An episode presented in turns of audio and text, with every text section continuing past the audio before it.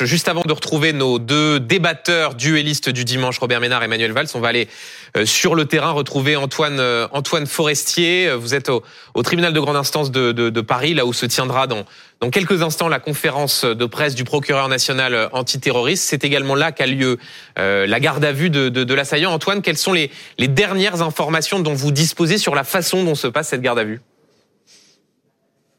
Oui, cette garde à vue qui se poursuit dans les locaux de la sous-direction antiterroriste, elle a démarré euh, très tôt ce matin, même si il a été interpellé hier soir, elle a officiellement euh, démarré euh, ce matin. Et lorsque les enquêteurs ont demandé à cet homme quelles étaient ses motivations suite à ce passage à l'acte hier soir, ses premières réponses ont été de dire qu'il souhaitait venger la persécution des musulmans, notamment de Palestine et de Gaza, des propos qu'il avait déjà tenus au moment de son interpellation hier soir face aux policiers primo-intervenants, des policiers à qui il avait également euh, déclaré qu'il comptait mettre fin à ces jours après ce passage euh, à l'acte.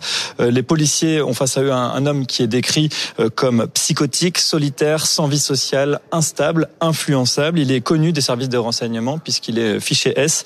Il avait été condamné à 5 ans de prison, dont un an avec sursis pour association de malfaiteurs terroristes et était sorti de prison il y a environ 3 ans. Sa garde à vue, elle peut durer 4 jours maximum, c'est-à-dire jusqu'à mercredi matin. Et puis vous le disiez, dans une demi-heure maintenant, eh bien le procureur national antiterroriste Jean-François Ricard a prévu de s'exprimer à propos de cette affaire.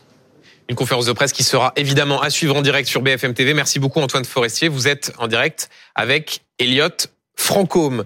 Je salue ceux qui viennent de nous rejoindre sur euh, le plateau. Bonsoir Robert Ménard, maire bonsoir. de Bonsoir Manuel Valls, ancien Premier ministre. Juste avant de vous de vous écouter et de vous interroger sur évidemment ce qui s'est passé hier soir, je voudrais qu'on fasse un point avec vous, Mathias Tesson, euh, du service police-justice, sur les tout derniers éléments dont nous disposons, les dernières informations euh, sur l'enquête, sur le profil de l'assaillant et notamment sur ce qui a pu arriver à sa sortie de prison.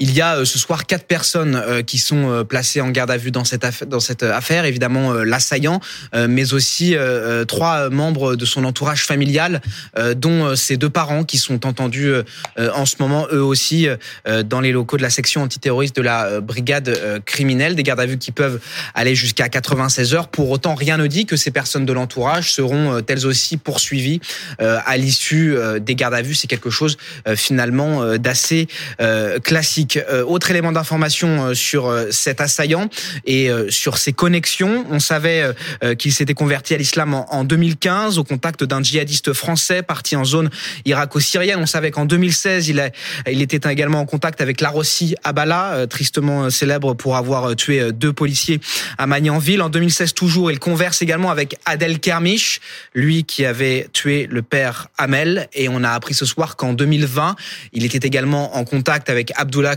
Anzorov, celui qui a euh, décapité euh, Samuel euh, Paty. Voilà pour les connexions de cet homme qui est ce soir Et on les voit, voilà. à noter ce soir la conférence de presse du parquet national antiterroriste Jean-François Ricard, le, procureur national antiterroriste, qui pourra peut-être en dire davantage sur ce qui a été notamment retrouvé peut-être dans le cadre de, de perquisitions au domicile de cet assaillant. Merci beaucoup Mathias Sesson et vous revenez évidemment nous voir si vous avez euh, d'autres informations.